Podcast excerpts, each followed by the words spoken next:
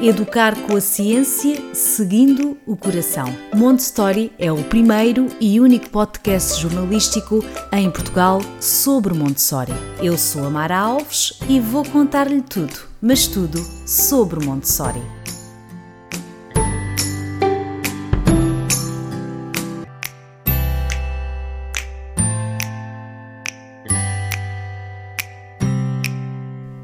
Olá a todos, bem-vindos ao podcast Montessori. No episódio de hoje falaremos sobre a importância do controle de erro e para falar sobre este tema convidei o cientista Jorge Beira.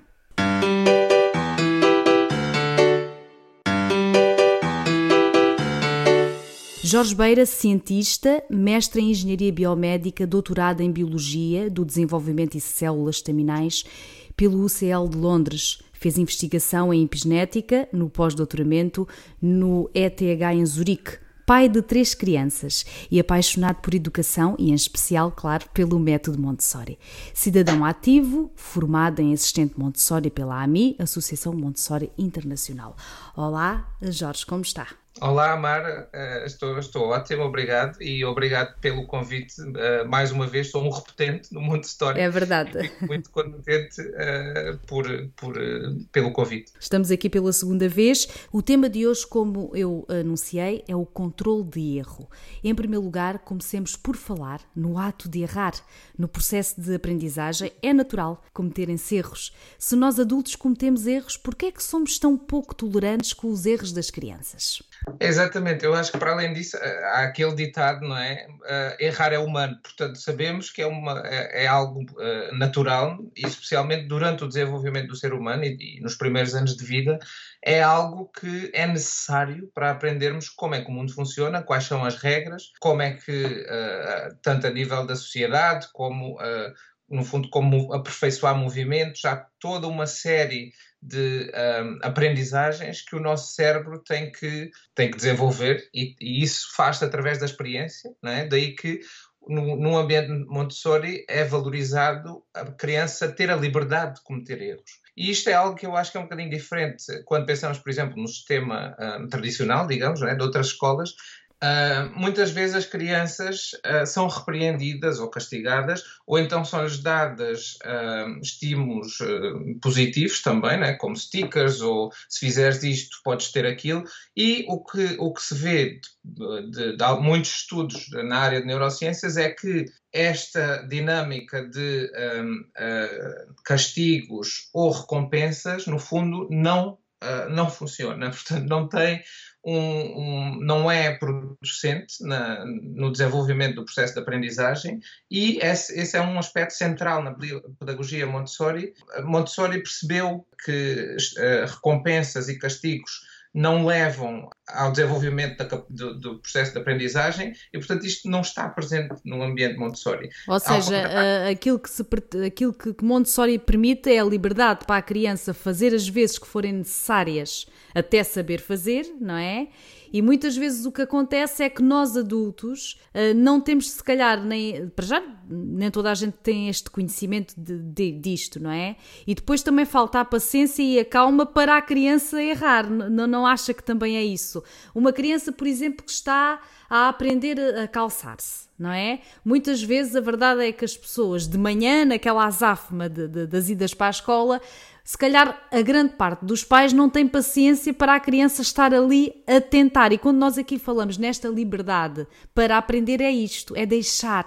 Deixar. Às vezes, se calhar, perder ali 5 ou 10 minutos uh, para a criança ir treinando até conseguir calçar-se sozinha e se calhar depois vai trazer um benefício, que é a criança calçar-se sozinha e os pais não estarem ali a perder esse tempo. E dar toda uma independência, não é? Claro, dar a capacidade claro. de eu sou, eu sou capaz de fazer esta tarefa ou aquela tarefa e que lá está, o processo de aprendizagem e o cérebro humano aprende com tentativas e erros. Com é? tentativas. É? E, e, muitas vezes, por exemplo, no ambiente Montessori, uh, muitos dos, dos, materiais são uh, tal como os que utilizamos em casa, não é? Se, dos, são feitos ou de vidro ou de madeira, a maior parte dos materiais são uh, matérias-primas, é? tenta-se evitar o plástico, etc. Mas também para dar à criança a, a percepção de que aquele material pode partir-se. É? E se uh, acontece alguma vez a criança realmente partir uma jarra ou um copo ou o que for,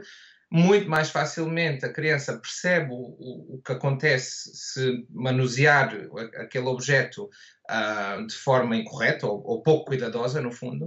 Uh, e, portanto, o que a criança pode aprender ao ter a, a liberdade de lidar com este tipo de objetos há muito mais para aprender do que se tudo for à prova de criança, não é? Muitos, muitos nos nossos dias, eh, muitos desses objetos são quase feitos para que não exista o erro. Uh, ia dizer aqui, ia dar aqui o exemplo que acho que, que, que reflete isto que estamos a dizer: as cadeiras, o arrastar das cadeiras.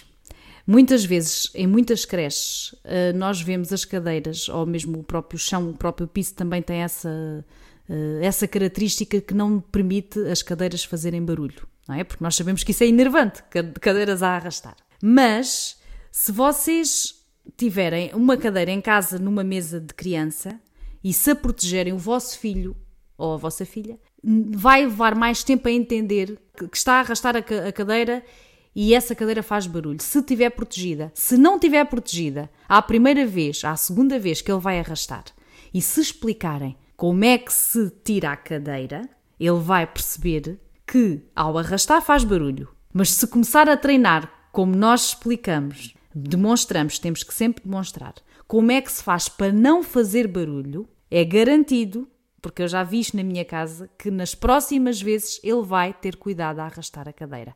É assim, não é? Porque, se, porque se nós protegermos tudo, como é que a criança vai saber? E é, e é exatamente é? por isso que, que no, no, episódio de hoje vamos falar um pouco sobre isso. Uh, tem que haver um feedback, não é? Tem que haver um mecanismo que leva a criança a perceber o que é que está errado numa determinada ação, não é? Portanto, é, a criança tem que conseguir sentir, seja através de um, dos nossos sentidos, não é? daí o valor da, da, experiência sensorial, não é? de desenvolver toda, toda essa capacidade nas, nos primeiros anos de vida, para que a criança consiga responder de forma adequada àquilo que acontece. Se há um, se há um som que não parece correto, se, há, se tenta encaixar um material num sítio que ele não entra, uh, se utiliza um material e a, a, a, proporção não, não parece em, em harmonia com o resto, se calhar há qualquer coisa ali que não está certo. Portanto, há toda uma série de sinais não é, que a criança pode analisar por si própria e que lhes diz, ok, se calhar esta não é a forma mais correta de fazer este exercício. E é, eu acho que é esse grande passo que distingue a pedagogia Montessori de, de, de, outro tipo de pedagogias, em que não é o professor ou o adulto a dar o feedback, no fundo, muitas vezes verbal, não é? Que isto está errado e aquilo está certo. A criança consegue depreender de utilizar os materiais por si própria se aquela ação é a mais correta ou apropriada para aquela situação ou se não. Portanto, esta capacidade de analisar, que é, no fundo, o que é que mostram os dados, não é? o, que é que, o que é que está a acontecer, acaba por permitir a criança desenvolver um, quase um olho clínico para o que é que está certo e o que é que está errado. E Exatamente. Durante anos uh... de vida, isso é fundamental, não é? Estabelecer estas bases iniciais, o que é que é uma coisa estar certa, o que é que é estar errada. Exatamente, Jorge. De resto, não, não há esse tipo de uh, labeling, não é? Não... Já entendemos aqui que nesta primeira eh, parte, uh, isto de errar, esta, dar esta liberdade à criança, as, as crianças precisam de errar para aprender, acho que esta ideia fica aqui clara. E agora, explicar também, quando aqui falamos em controle do erro, quem nos está a ouvir e nunca ouviu falar neste conceito, ou que está a dar os primeiros passos nesta pedagogia, talvez isto ainda seja estranho, mas eu vou explicar. O controle do erro é uma característica de Montessori dos materiais, assim, entre aspas, os brinquedos, para entenderem. Assim, de uma forma resumida, a criança descobre como usar cada material sozinha, normalmente, sem a ajuda do adulto. São materiais sem pilhas, sem botões, que não fazem coisas sozinhos.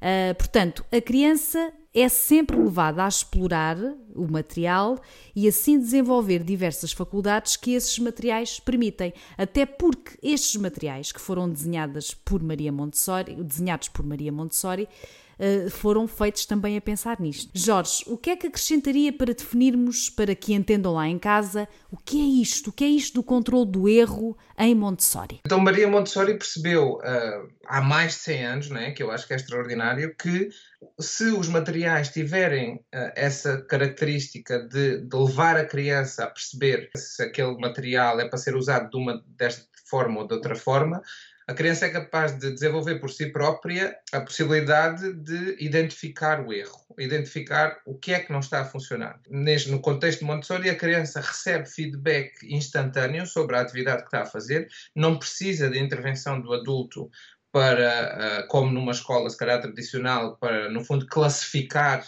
Uh, o comportamento e, e, o progresso da criança a criança, no fundo, é, é, é levada uh, e motivada a experimentar coisas novas, não é? a não ter medo de, uh, de, experimentar coisas que ainda não fez, portanto, pega na curiosidade da criança e leva a experimentar coisas novas, e é, é esse processo experimentar coisas novas, como todos sabemos, que nos leva a, a, a experienciar novas realidades, a experimentar novos objetos e é, é, essa a base da aprendizagem no, no, caso do cérebro humano. E, portanto, leva a, a, que a criança, de forma independente, tenha um. desenvolva também, não é? porque é, é um processo gradual, desenvolva a capacidade de se autoavaliar não é? e de ter consciência se esta ação é algo benéfico para ela ou se é algo que não vai ser producente. E, portanto, ter esta capacidade de reconhecer, perceber e até corrigir, não é? E durante esse processo aprender através dos erros que comete, é muito mais um, produtiva, especialmente para o resto da vida, não é? Porque isto é um processo que começa na infância, mas que muitas destas bases vai, vai ser aquilo que nos define como indivíduo para o resto da vida. E ter esta capacidade logo de início é realmente um, um grande trunfo, não é? E um, um, uma competência que diria eu, não, quase não tem preço, não, é?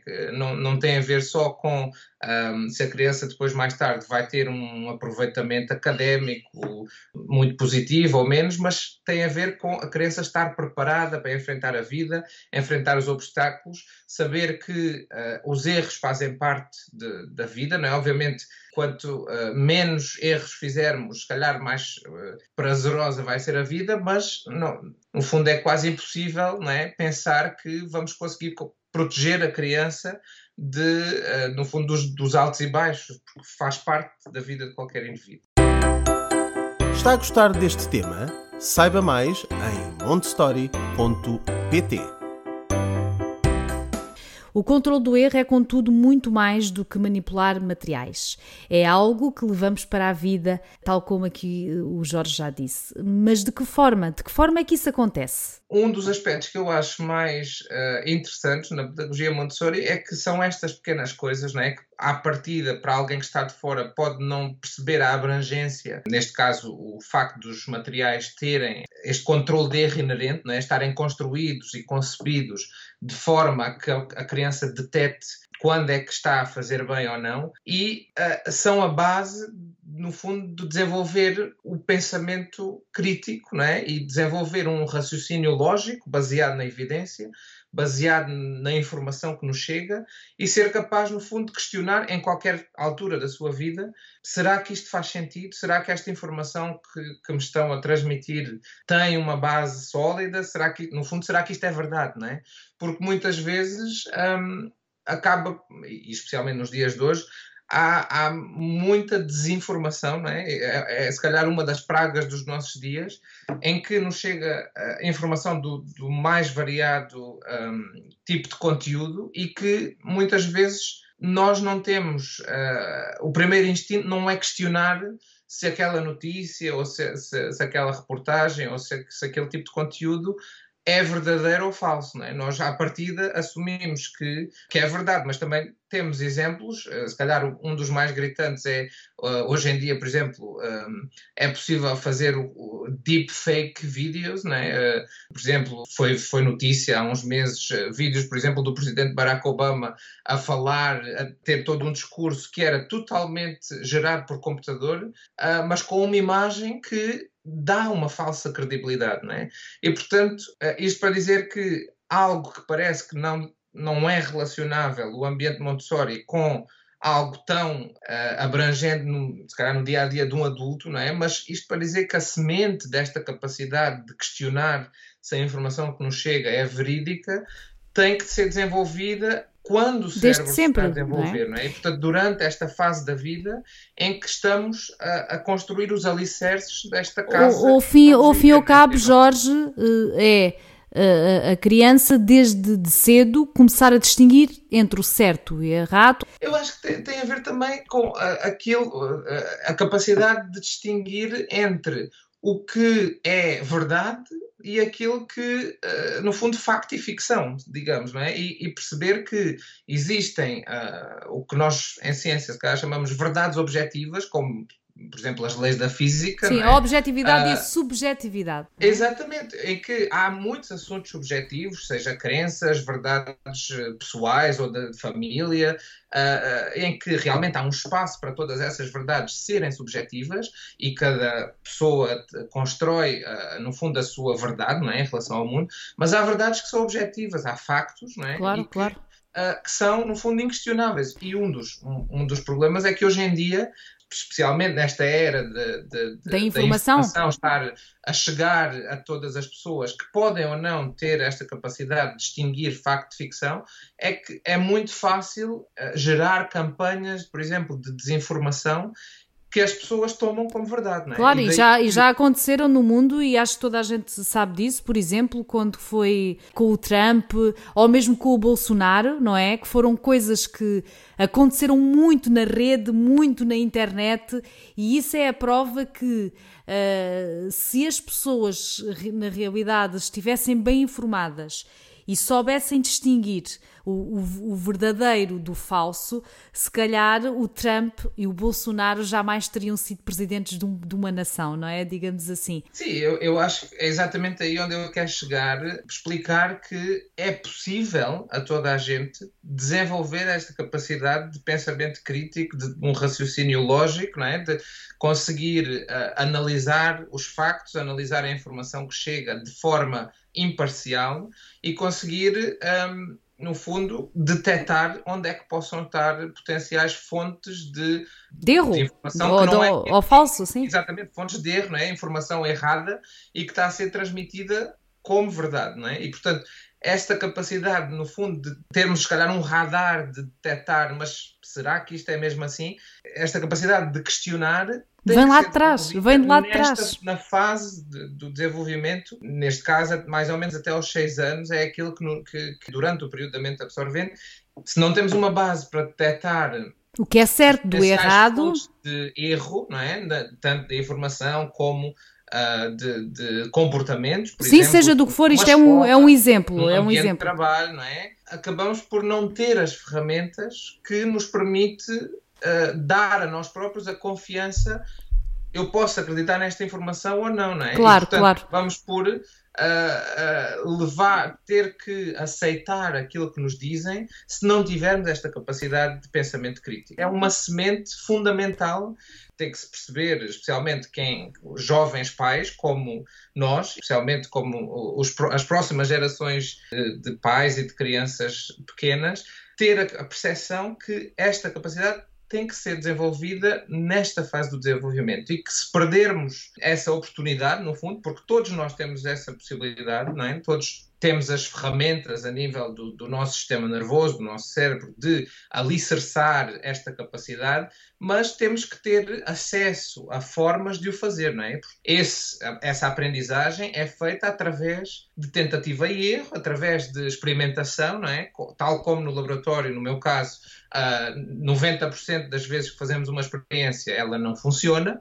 uh, se calhar só 10% das vezes é que ela vai funcionar, obviamente depois de alguns anos de experiência revertemos essa tendência, mas exatamente porque treinamos uh, durante muito tempo, tanto a nível técnico como a nível intelectual e como encontrar formas, no fundo, de resolução de problemas, não é? Portanto, estamos a falar de algo que parece que é muito restrito ao ambiente Montessori, porque só se fala, se calhar, no controle de erro, no contexto de Montessori. De, mas de materiais. É Quando se fala no controle de erro, as pessoas vão diretamente aos, aos materiais. Mas já aqui percebemos que isso é só o, isso é o, o início de tudo. É a uh, semente do pensamento é, é a semente. É porque... As nossas sociedades hoje precisam mais quase do que água, não é? Para, para sobreviver, porque se não desenvolvemos esta capacidade, então estamos à deriva, não é? Estamos nas mãos de pessoas que e podem... a ser manipulados, porque uh, nunca se esqueçam que, é, que, isto das notícias falsas, não é? Quando falamos aqui em, em fake news, isto tem a ver, estamos a ser manipulados. Portanto, há alguém ou um grupo de pessoas que tem interesse em que nós, a maioria, não é? Acreditemos naquela mentira. E acima de tudo, não, não só acreditar, mas acima de tudo que as pessoas se comportem de uma determinada forma. Exatamente. Que, que manipular, por exemplo, o sentido de voto, como uh, no caso que tu falaste, por exemplo, no, no caso das eleições, das, das, eleições, das primeiras eleições de Donald Trump, como o caso, por exemplo, do, do referendo do Brexit em Inglaterra, quando Sim. eu vivia em Inglaterra, muitas pessoas achavam impensável que fosse que possível. alguma vez uh, ganhasse o sim, mas é, o que é facto é que ganhou e, e está visto que as campanhas foram manipuladas. E Há, completamente desinformadas, não é? Isso, muito fidedigna que nos mostra agora, alguns anos depois, que foi realmente o caso. Isto para dizer que também está muito relacionado com o surgimento, por exemplo, a nível histórico, dos movimentos de extrema-direita que precederam a Segunda Guerra Mundial, seja o regime de Hitler, de Stalin, de Mussolini, provavelmente também o caso da ditadura em Portugal. Uh, tínhamos a PID, que não, não era mais do que alguém que mantinha uh, qual era a informação que passava para as pessoas, e portanto mostra-nos, especialmente se olharmos para a história, podemos aprender o que é que foi a pedrinha inicial que desencadeou todo este tipo de movimentos, não é? que culminaram, obviamente, em tragédias globais, né, no caso da Segunda Guerra Mundial, mas que, no fundo, foram uma série de pequenas pecinhas que se foram juntando num puzzle muito grande e que, ao longo de tempo, né, ao longo de vários anos, que fez com que as pessoas perdessem o controlo não é, sobre a as liberdade. Suas vidas, as suas vidas e os seus pensamentos, os seus pensamentos, não é? Foram manipuladas, como estavas a dizer, a ter comportamentos, uh, neste caso também de submissão e de apoiar líderes que uh, as faziam acreditar que aquilo é que era o correto, não é? Uh, levavam as pessoas a acreditar que uh, os seus interesses eram defendidos. E portanto temos que ter muito cuidado, não é? Hoje que 70 anos depois desse tipo de eventos numa Europa que, e mesmo hoje em dia, por exemplo, com, com as vacinas, com a Covid-19, temos muitas campanhas de desinformação que nos mostram sim. quão essencial é ter esta capacidade de questionar, mas esta informação que me estão a dar tem um fundamento, tem uma. É verdade? Fonte, será que é verdade? Posso, posso, confiar nesta fonte de informação? Ou será que há qualquer coisa aqui que não me está a fazer sentido? Um dos aspectos mais interessantes que eu acho que o controle de erro também nos, nos remete a pensar é que num ambiente Montessori, por exemplo, a criança que uh, está a fazer uma determinada atividade e consegue, através dos materiais, perceber se uh, se existe um erro na, na, atividade que fez e se tem que ser corrigido ou se está correta, a criança também pode interpretar esse erro à sua própria forma, à, à sua maneira, e que, como somos todos diferentes, no fundo ajuda-nos a perceber quem é que nós somos, não é? E portanto há todo este processo de aprendermos sobre nós próprios que nos faz perceber onde é que estão os limites, não é? O que é que é um erro, não é? Acima de tudo, ter essa percepção de que torna-se quase um aspecto inerente à nossa personalidade, estarmos despertos não é? para, para, analisar o ambiente à nossa volta, perceber se a nossa ação está a ter uma consequência benéfica ou prejudicial, tanto para nós como para outros, e no fundo isso é a semente daquilo que, tanto do pensamento crítico, não é? do raciocínio lógico, conseguir retirar da informação que nos chega o que é que está a acontecer e responder adequadamente, mas também nos leva, no fundo, a esta capacidade de autorregulação, portanto, termos os nossos próprios limites, o, o nosso a nossa capacidade de, de, nos consciencializarmos sobre nós e sobre os outros, e, como tu estavas a dizer há bocado, estas são as bases não é, de um sistema uh, democrático, por exemplo, não é, de perceber onde é que está a liberdade, termina onde começa a liberdade do próximo, uh, está na base de, de, de, uma sociedade, se calhar, mais funcional, porque a pessoa tem um, a capacidade de autocontrole, por se conhecer a si própria melhor, exatamente se for desenvolvida uh, toda esta percepção do, do que é que está certo e errado na altura certa do seu desenvolvimento, então mais tarde vai haver menos tendência, se calhar, a haver desvios, não é? Ou a, a, a desafiar uh, as leis, a autoridade, o que for, porque a pessoa compreende qual é o seu papel e qual é a consequência das suas ações para os outros. Portanto, é, está subjacente ao conceito de paz. Não é? Como, Exatamente, como até porque a, a, grande bandeira também de Maria Montessori era uh, educar para a paz. Então acho que a, a forma de concluirmos também este episódio é que quanto mais crianças, quanto mais famílias terem este conhecimento uh, e praticarem nas suas casas e, se possível, escolas, que a gente sabe que é mais complicado, mas também é possível. Uh, no futuro teremos sociedades que vivam mais em paz. Acho que é isso que podemos concluir. Obrigado por ouvir este podcast. Clique em seguir para ouvir os próximos episódios. Jorge, o nosso tempo terminou. Uh, como sempre, foi um gosto uh, ouvir este conhecimento todo uh, e esperemos que de uma próxima vez uh, cá estaremos para falar. Há sempre tanto para falar em Montessori, não é? Muitos assuntos sempre ficam por falar, exatamente porque é uma pedagogia holística, não é? E que toca em muitos, muitos aspectos do desenvolvimento humano. Eu gosto de dizer que acaba por ser uma pedagogia que nos ensina a ser humanos, não é? Sem dúvida. Exatamente por, por ser esse o ponto de partida, perceber o que é que é o ser humano, como é que ele se desenvolve e não querermos ser algo que não somos e que não somos feitos para ser. Verdade. E aqui me despeço. Uh, fica o convite para visitarem o montestoria.pt e ouvirem-nos lá no Spotify, também no, no Apple Podcast e nas nossas redes sociais. Jorge, obrigada e nós encontramos daqui a 15 dias. Obrigada.